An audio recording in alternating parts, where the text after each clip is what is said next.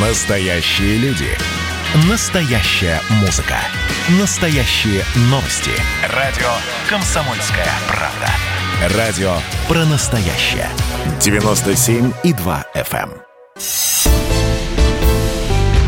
«Экономика» с Михаилом Делякиным. Здравствуйте, дорогие друзья, я очень рад вас видеть. Ну и сегодня, в общем, все либеральные силы мира празднуют победу Байдена. А, нормальные люди озадаченно чешут, чешут затылки, что это было. И у меня вопрос к вам. Как вы думаете, должна ли Россия признать результаты президентских выборов в Соединенных Штатах Америки? Если вы считаете «да, должна», звоните 8 495 637 65 19. Если вы считаете, что нет, не должна, звоните 8 495 637 65 18. В общем, если мы должны признать результаты американских выборов, последнее число 19, если не должны, последнее число 18. Причина в совершенно безумных фальсификациях. И, на мой взгляд, если мы признаем а, то, что, так сказать, произошло, то, что нам изобразили, то мы тем самым автоматически а, откажемся от права а, вообще судить о том, что, и, что существует, что не существует. Я просто напомню, что участвовали в выборах избиратели 1850 года рождения. 1850 -го. То есть, действительно, самая пожилая американка, 110 лет, ее там зафиксировали, но участвовали люди не только 1900 года рождения, которые заведомо уже скончались, но и 1850 -го. Минимум 300 тысяч э, голосов было потеряно при пересылке на почту. Были зарегистрированы фальшивые участки для голосования. И те голоса, которые там а, отдавались, они а, пропадали.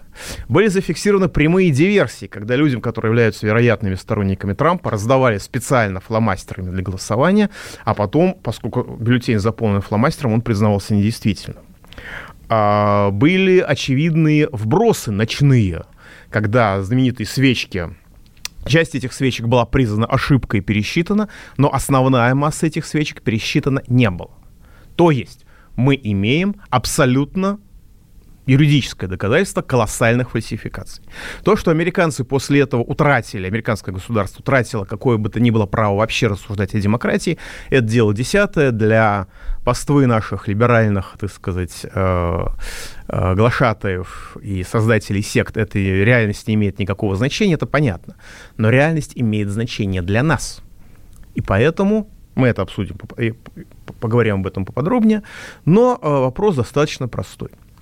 А если вы считаете, что Россия должна признать результаты американских выборов, когда они будут подведены, звони 8 495 637 65 19. Если не, мы не должны признавать результаты этих выборов, потому что фальсификация слишком очевидна, причем неважно, какой будет результат, в итоге, как это все будет посчитано. А, если не должны, 8 495 637 65 18.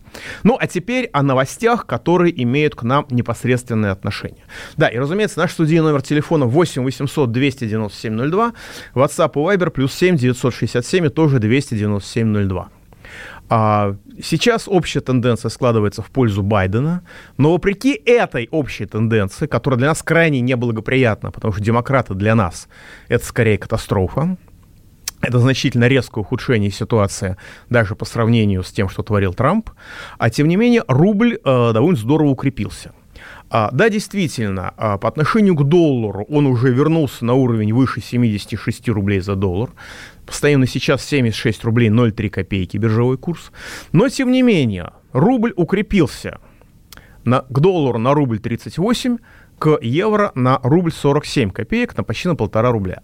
То есть это, да, это не очень большой уровень, это, так сказать, по отношению к доллару это э, менее 2%, но все равно это э, разворот тенденции может быть, и, в общем, это позитивный новость. Чем же она была вызвана? Очень много слов сказано про изменение баланса на финансовых рынках, но э, все как-то волшебным образом забывают другое главное событие, которое произошло сейчас. Так вот, у меня ощущение, что реальным творцом сегодняшнего укрепления рубля э, стал э, председатель правительства Мишустин, Потому что прошли перестановки в правительстве, действительно, существенные. И эти перестановки достаточно позитивны. И э, понятно, что ни отставки, ни, ни предполагаемые назначения, потому что Мишустин внес в Госдуму соответствующее предложение, они не могли пройти э, без действующего председателя правительства. И э, эти изменения, они, в общем, э, достаточно радостны. Э, прежде всего, э, ми- министром энергетики теперь у нас является не господин Новок, он пошел на повышение, стал вице-премьером, а Николай Шульгинов – это э, бывший генеральный директор Русгидро. Это профессиональный инженер, что совершенно неожиданно для нынешнего правительства и для вообще в целом для нынешнего руководства.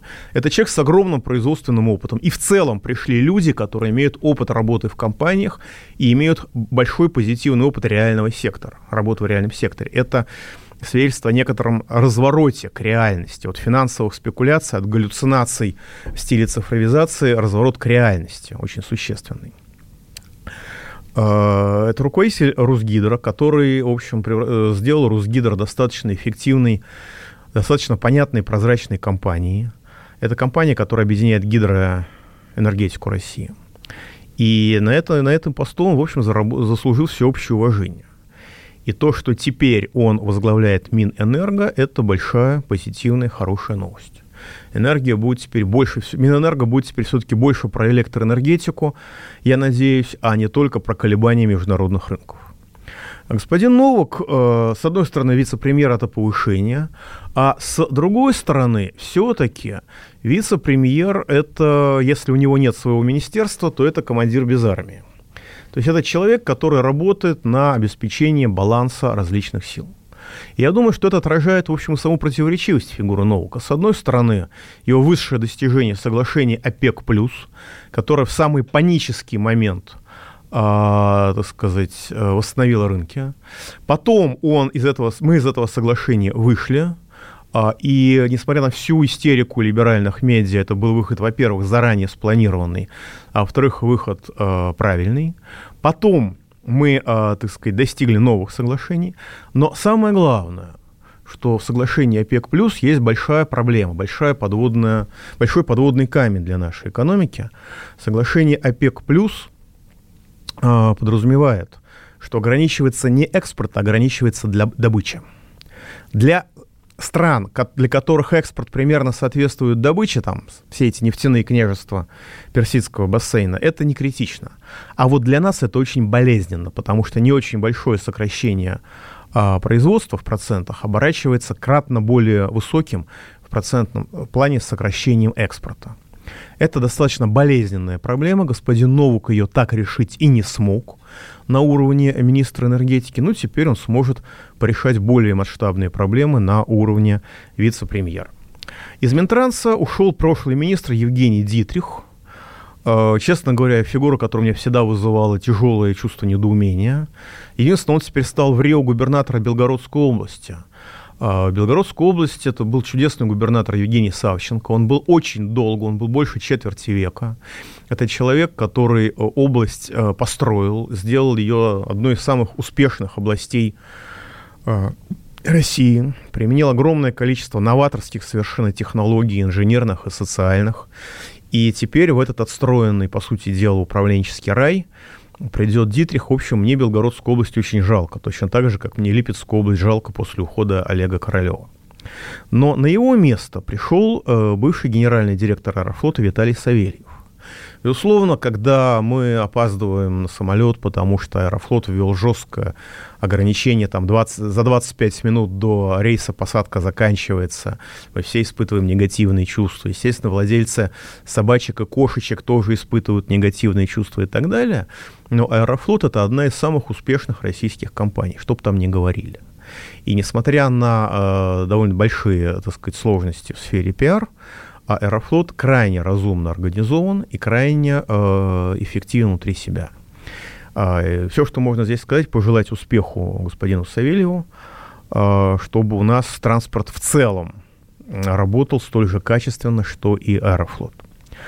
Из э, Министерства природы ушел Дмитрий Кобылкин. Он был, если я правильно помню, бывшим губернатором Ямало-Ненецкого автономного округа.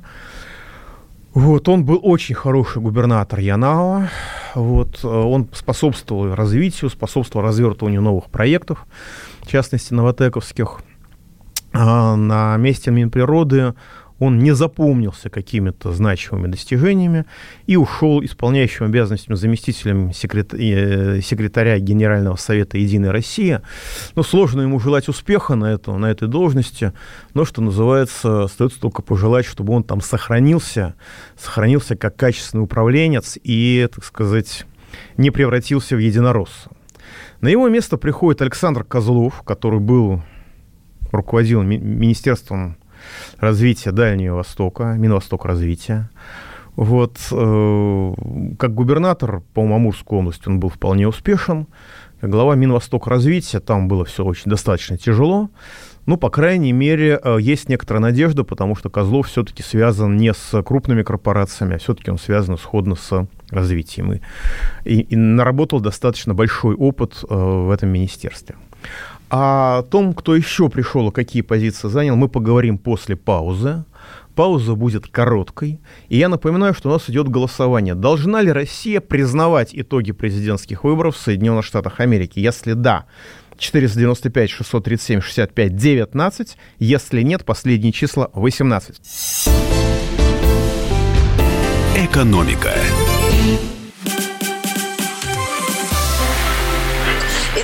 Начало. Это действительно история, которая будоражит. Так вся страна обалдела.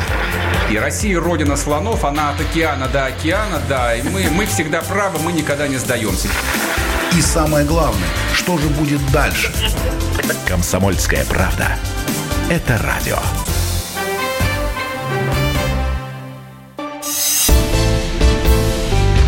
«Экономика» с Михаилом Делякиным. Итак, дорогие друзья, продолжаем. На месте э, главы Минвосток развития Козлова пришел Алексей Чекунков, бывший глава Фонда развития Дальнего Востока. Это структура, если я правильно понимаю, ВЭБа, бывшего Внешэкономбанка, который у нас главный инструмент развития считается сейчас в настоящее время. И, э, в общем, это достаточно такая структура ну, по крайней мере, для нее Дальний Восток э, понятен, привычен. То есть человек э, сохранит свою сферу деятельности, просто будет э, обладать большим количеством полномочий и большим аппаратным статусом. Так что я думаю, что это назначение, по крайней мере, оправдано. Ну и э, Владимир Якушев ушел с э, должности руководителя Министерства строительства полпредом президента Уральский федеральный округ. Это вполне закономерное возвращение, потому что господин Якушев, если я правильно помню, был очень хорошим губернатором, но э, как бы в качестве министра строительства он не продемонстрировал заметных достижений. Вот, и поэтому э, его, так сказать, вернули с некоторым повышением, благо вот, оттуда ушел господин Цуканов по собственному желанию, как говорят. И, э, в общем, как бы вернулся в, на поле, на, в сферу деятельности, которая ему будет знакома. А на его место пришел первый заместитель главы Минстроя Ирик Файзулин, представитель казанской группы, которая, так сказать, очень здорово э, вошла в э, федеральный уровень власти в последние десятилетия, очень ярко, очень убедительно. Сейчас они очень, так сказать, убедительно представлены в руководстве э, страны, в правительстве.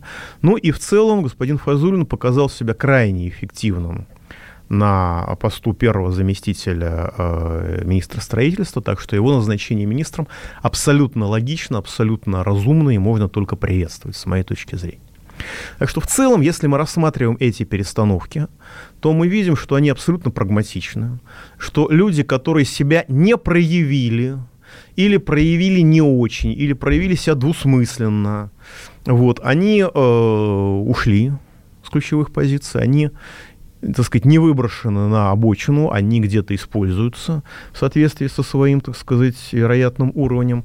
Но, тем не менее, они заменены людьми, у которых есть внятные результаты и, как правило, очень внятные достижения. Так что, ну, конечно, есть к чему придраться, но это все мелочи. Это именно придраться. А поэтому я совершенно не удивлюсь, если окажется, что основным фактором укрепления рубля, вот сегодняшним одномоментным, было именно сообщение об э, оздоровлении правительства, причем проведенном самим Мишустиным. И, в общем, пока все выглядит достаточно приятно. И еще одна новость, которую я не могу не, э, не могу удержаться, конечно, надо бы подождать, потому что как бы есть только половина новости. Судя по всему, уходит бессменный глава Федеральной антимонопольной службы Игорь Артемьев. Человек, который занимал эту позицию 16 лет, с 2004 года. Э, человек, который, э, на мой взгляд, несет ответственность за полный провал борьбы с произволом монополий в нашей стране.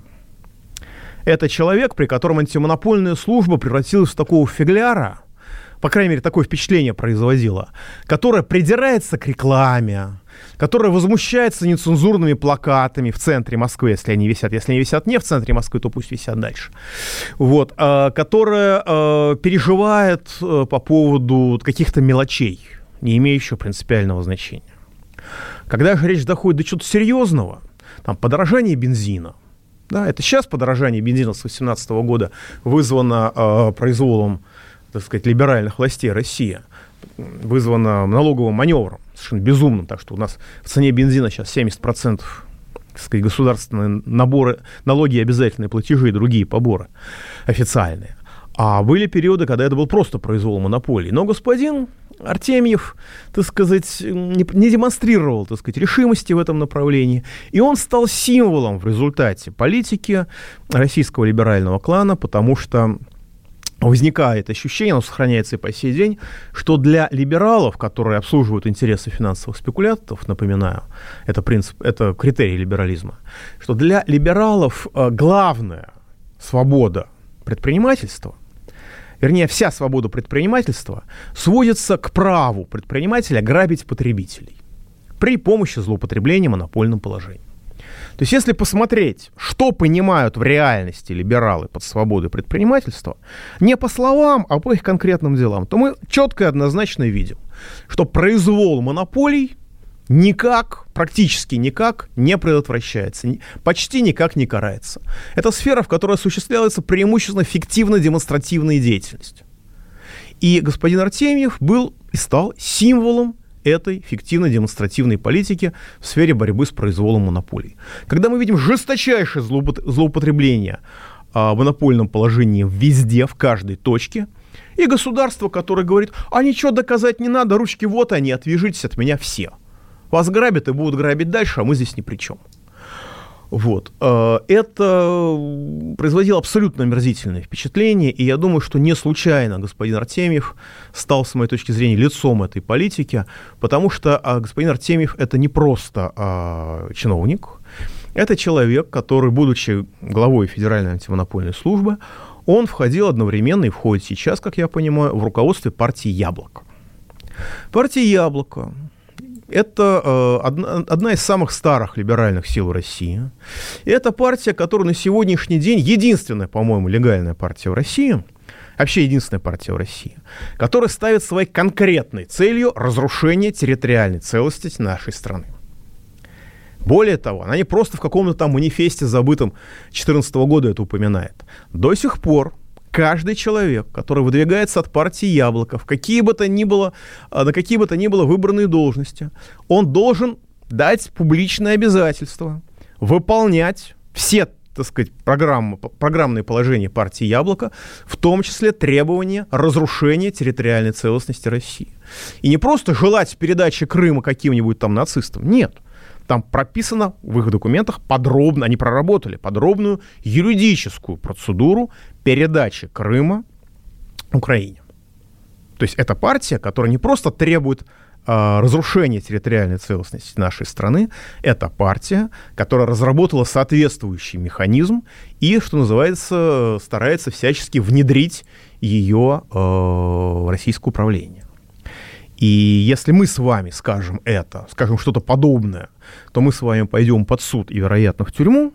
Ну, а члены партии «Яблоко», поскольку они либералы, являются частью либерального клана, они идут в правительство, они идут в региональные, пока региональные ЗАГС собрания, вероятно, они будут представлены в Государственной Думе, Потому что не нужно, чтобы Россию представляли люди, которые, так сказать, связывают свое будущее с этой страной и желают ей, так сказать, успехов и добра. Это неправильно, насколько я понимаю, с точки зрения нашего, офици... уже не нашего давно, по-моему, государства.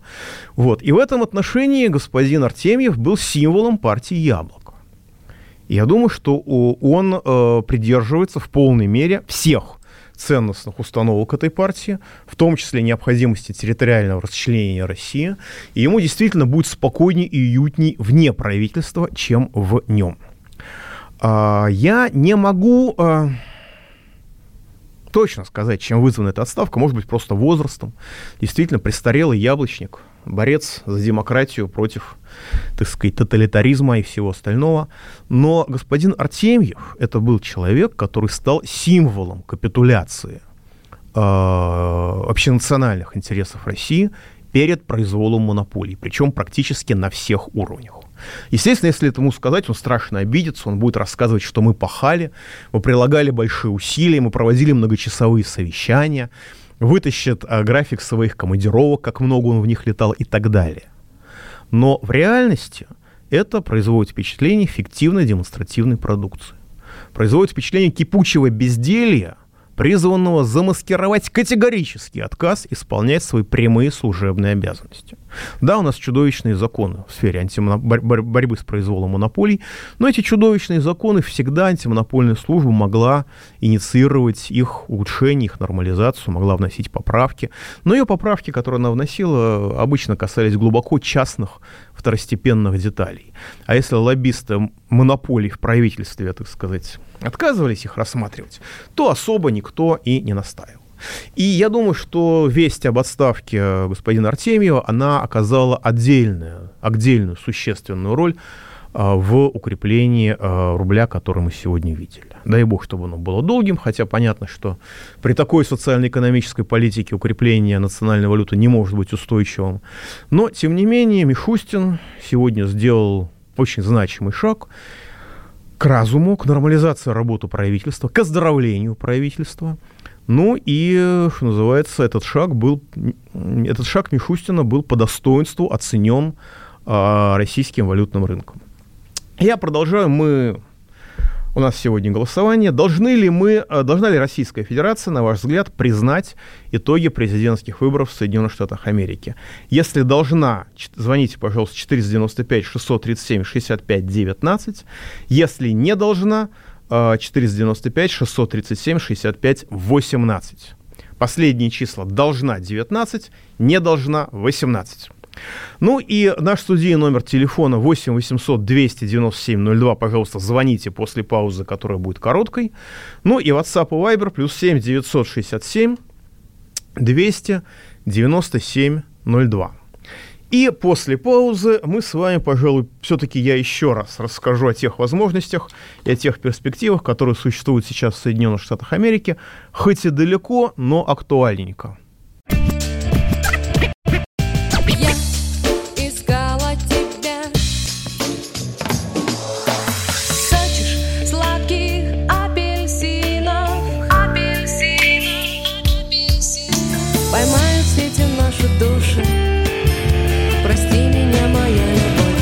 «Комсомольская правда». Радио поколения «Земфиры». «Экономика» с Михаилом Делякиным – Да, дорогие друзья, а, вы справедливо пишете, что меня, мы не ведем трансляцию на YouTube, совершенно верно. Сейчас там студия, где есть YouTube-трансляция, занята для более важных вещей, чем наше общение с вами.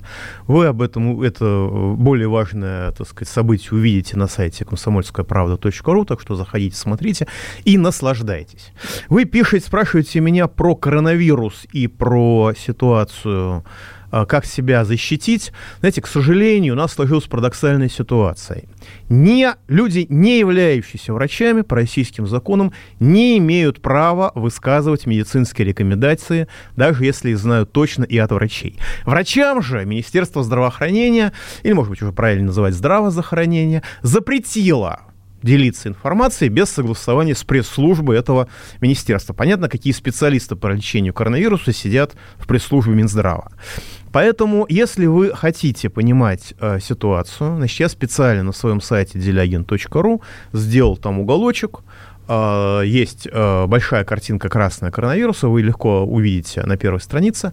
Значит, там есть описание схем, которые сейчас успешно применяются лучшими врачами Российской Федерации э, в борьбе с этой напастью. Схемы достаточно простые, и э, все необходимые, так сказать, э, вещи, которых, которых нужно опасаться, там расписаны достаточно подробно. Так что, пожалуйста, туда. Я здесь ничего в средстве, в средстве массовой информации вам сказать не могу. Это государство нам запрещает спасать друг друга. Здравоохранение никто не отменяет, оно достаточно эффективно. Значит, э, хотя YouTube не работает, э, наш студийный номер телефона 8 800 297 02, WhatsApp и Viber плюс 7 967 297 02, ну и 8,7 я совершенно не уверен, что у всех в Госдуме американское гражданство. Совсем не уверен. И учитывая масштабы электронного голосования в США, я совершенно э, не уверен, что даже если кто-то в Госдуме голосовал, то, пардон, что это имеет какое-то значение. А за что Скворцову наградили? Ну, я думаю, что за успехи в, так сказать, а дальше, а, а дальше уже варианты. А, кто-то скажет в, бор- э, в борьбе с коронавирусом, а кто-то скажет в разжигании коронабесия. Ну и э, я думаю, что в борьбе с, э, так сказать, численностью населения Российской Федерации, я думаю. Вот. Так, значит, что у нас сейчас происходит? Да, а самое яркое, что у меня, э, на самом деле, самое сильное впечатление от этих выборов а, пришло а, от, не из Америки, для меня лично. Я записывался обычно, делал обычную рутинную запись на одном из наших патриотических YouTube-каналов, и мне сказали, значит, смотри, перед началом эфира у нас цензура, мы не можем говорить ничего плохого про Байдена, мы не можем вообще упоминать его сына сексуального извращенца и э, коррупционера, э, который воровал деньги на Украине для него, э, мы вообще не можем никак критиковать американскую избирательную процедуру. И прям по пунктам не зачитали. Я говорю, подождите, это, ш, это что ж такое? Вы вроде как бы и Путина несете, и правительство несете, и всех в России несете, а против Байдена нельзя?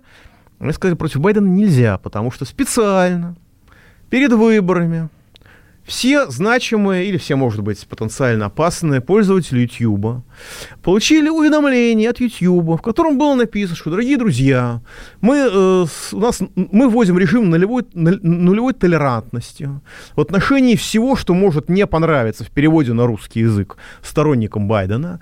Поэтому, если вы что-нибудь не то вякнете, мы вас просто снесем к чертовой матери. Ну, естественно, слова были другие, но смысл именно такой. И никто не вспомнит, что вы были. Учитывая, что у нас YouTube уничтожил большое количество интернет-каналов, включая канал Царьграда с более чем миллионными подписчиками, миллионом подписчиков.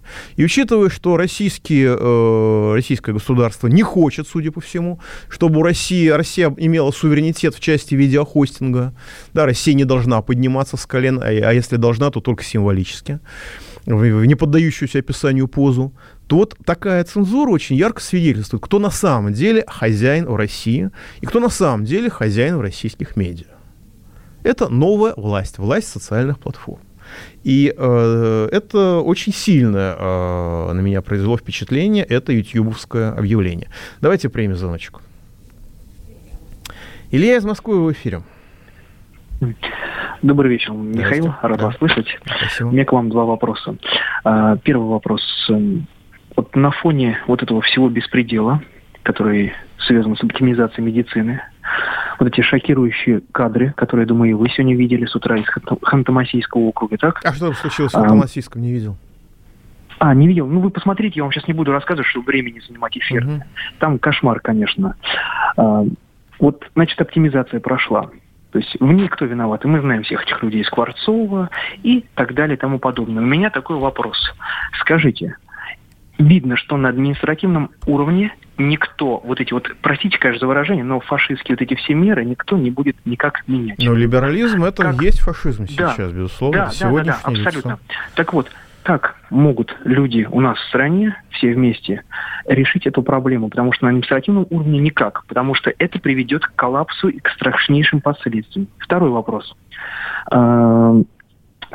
С Байденом примерно все уже понятно, и с выборами, ну, с Байденом, Трампом, э, все те движения, которые сейчас происходят э, вот в последнюю неделю на фондовых рынках мировых, как вы считаете, это спекуляции, либо это действительно уже, ну, разгоняют, собственно говоря, для того, чтобы делать новые инвестирования в экономику. Спасибо. Это, вы знаете, вот я сейчас, э, быстро, пока вы говорите, я быстренько прокручиваю новости. Нет сообщений, скажем, на ленте.ру из Ханты-Мансийска. И на РБК.ру я тоже не видел. Ну, хорошо. Значит, э, то, что происходит на мировых рынках, это спекулятивная возгонка потому что демократы поверили, что им удастся протащить Байдена, им удастся фальсифицировать выборы, все будет хорошо для них. Что это означает для экономики, что это означает для Америки? А, первое, реально управлять страной будут люди, э, отбракованные еще Обамой, а, по, по причине их, так сказать, неполной адекватности. А, они были слишком э, неадекватны для Обамы, они были слишком демократы для Обамы, слишком либеральны для Обамы. Теперь они придут к власти. Во-вторых, это будет Камала Харрис. Это была гражданка, которая, если я правильно помню, она э, занималась поставкой заключенных э, в американский ГУЛАГ. Когда она была генпрокурором Калифорнии, она на этом попалась. И для того, чтобы ей это не припомнили, а заключенные в основном, естественно, цветные – а она, ну, американский ГУЛАГ – это частные тюрьмы. Да? Государство не заинтересовано в том, чтобы побыстрее человека выпустить, потому что оно на него расходует деньги. А частные тюрьмы, где у американцев уже, по-моему, более, более 30% заключенных находится, это э, люди, которые работают. Если человек работает хорошо, добросовестно, а не наркоман, то выпускать его неинтересно. Вот она обеспечивала туда поставку, так сказать, заключенных, Калифорнии, в самом либеральном штате США. И чтобы цветные ей это не припомнили, она будет обслуживать интересы БЛМ. То есть она будет превращать Америку в Зимбабве. А на внешнем фронте это будет власть финансовых спекулянтов. Трамп в начале этого года направил эмиссию, за счет которой живет Америка, на поддержку реального сектора экономики. А, а этот самый Байден э, вернет этот, этот кран, отключит для реального сектора, который начнет сыпаться, и развернет его на финансовую спекуляцию и финансовые спекуляции получат новую волну. И, в общем, э, порог существования Америки в этом случае будет недолгий, года два. Потом все посыпется, может быть, даже меньше. Просто потому, что накачка будет слишком ударной. Такая предсмертная, финальная накачка. Чтобы задрать акции и э, уйти с рынка с наилучшими котировками, а дальше пусть трава не растет. Вот. Э, что делать нам для э, оздоровления нашего государства? Значит, если оставаться в правовом поле, я понимаю, что все больше людей разочарованы в этом. И когда говоришь с людьми, что ну, не нужно нарушать закон, то э, на меня, по крайней мере, смотрят как на идиота, даже в благополучной Москве. Крутят пальцами у виска и говорят, вот этот закон не нарушать, да, вот этот. Вот. Э, ситуация, когда полицейские совершенно спокойно закрывают глаза на волну преступности, которая в Москве уже поднялась. У меня у хорошего знакомого избили э, отца его, больше 80 лет человек, он шел по улице в центре Москвы. На него напали, избили, от, э, отобрали 700 рублей, переломали руки, в общем, чуть не убили. Вот, отобрали 700 рублей и телефон, которому красная цена 500 рублей, а то, а то и меньше.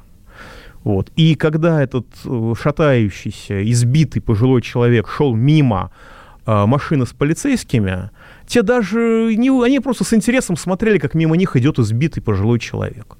С большим интересом. Им было фиолетово.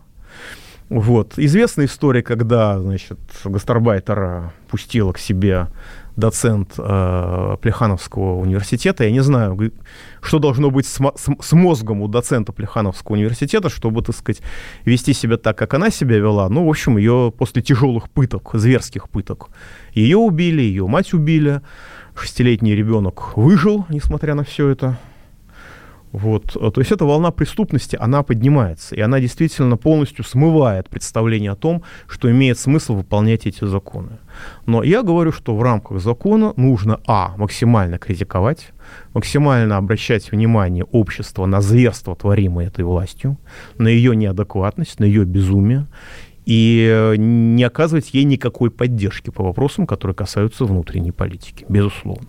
Потому что либерализм должен быть искоренен. Этот сифилис мозга должен быть вылечен, потому что иначе мы останемся, так сказать, мы останемся армянами Карабаха, извините. У нас не будет родины. Пауза будет короткой, не переключайтесь. Какие ваши доказательства? Ваши волосы будут мягкими и шелковистыми. Я убью тебя, лодочник! Я сделаю ему предложение, от которого он не сможет отказаться. Ну, за понимание. Я вот думаю, что сила в правде. У кого правда, тот и сильнее. Прошлое не дает себя забыть. Запахами, музыкой, фотографиями. Мы помним прозвища своих одноклассников, хотя самих их не видели очень давно. Мы до сих пор в памяти бережно храним правила дворовых игр. Все эти воспоминания оживают в программе «Дежавю». Меня зовут Михаил Антонов. По субботам и воскресеньям в 11 часов вечера мы говорим о том, что нас радовало и огорчало. Какими мы были раньше. Давайте вспоминать вместе. До встречи. Хулиганы. «Экономика» с Михаилом Делякиным. Итак, дорогие друзья, продолжаем. Я буду рад сейчас узнать итоги голосования. 30% считает, что э, мы должны признать президентские выборы США. 70% должны и полагает, что, исходя из здравого смысла и вменяемости, мы результаты заведомо фальсифицированных выборов в США признавать не должны. Надо сказать, что никогда еще официальной позиции позиция Единой России, позиция этого государства в целом, не было такой весомой поддержки, как сейчас, возможно, потому что действительно касается вопроса, который э, не, не касается нас непосредственно.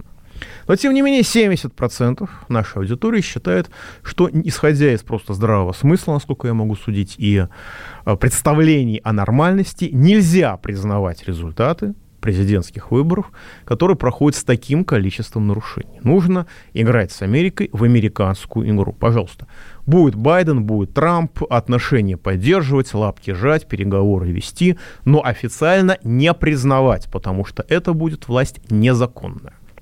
На самом деле, Америка устроена более сложно, чем, нам, чем многим из нас кажется. Она отличается от России 96 -го года, когда тоже были, как я понимаю, наглая фальсификация, наглый захват власти. И поэтому а, у Трампа еще далеко не все потеряно.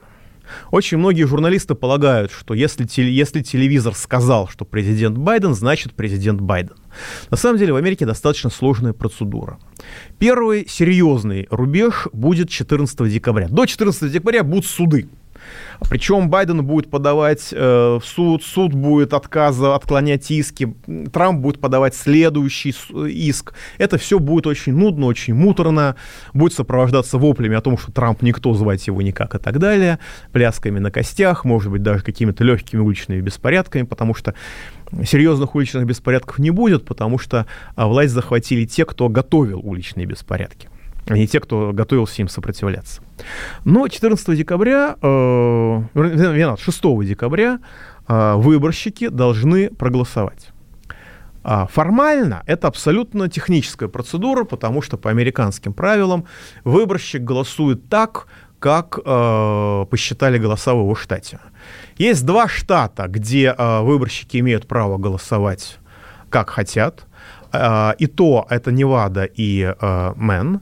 В Неваде 6 выборщиков, из них 4 свободных, а 2 голосуют как, а, так, как, должен голос, как, как посчитали голоса в штате.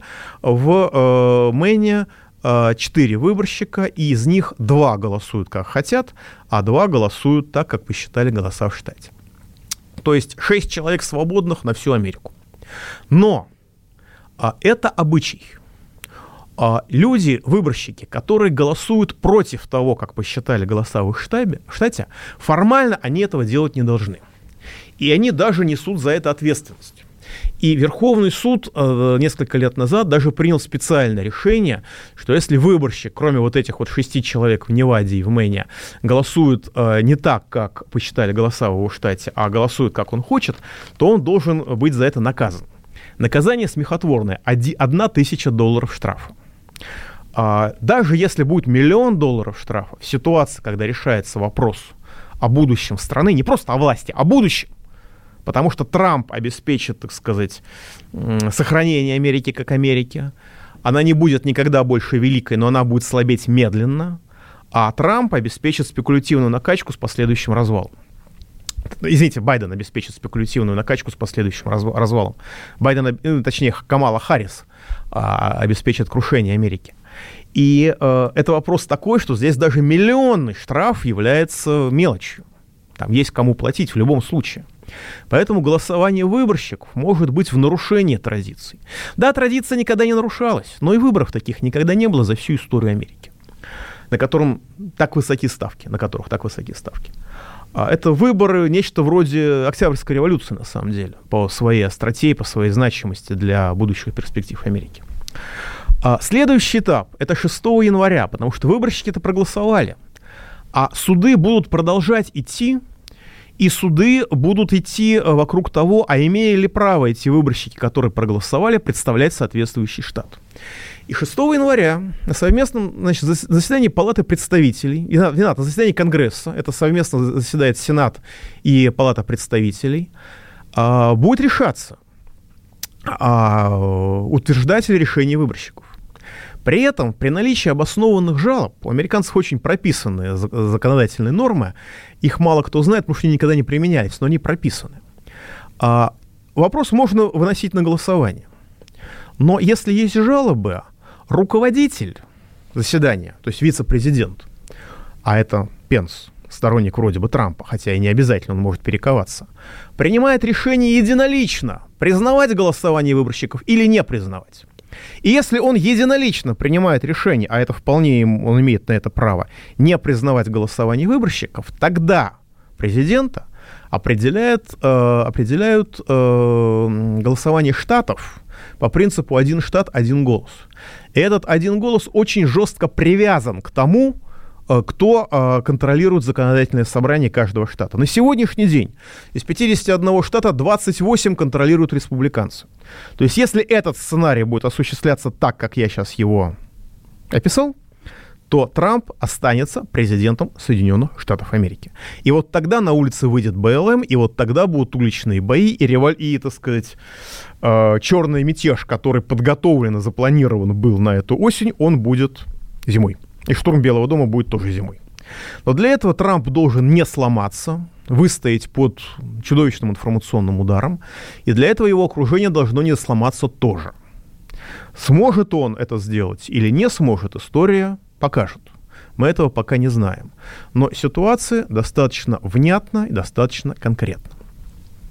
Ну и относительно того, что происходит в нашей стране, тоже у нас не все без, безнадежно. Вот господин Миронов, Сергей Михайлович Миронов, руководитель «Справедливой России», предложил запретить микрофинансовых, микрофинансовые организации.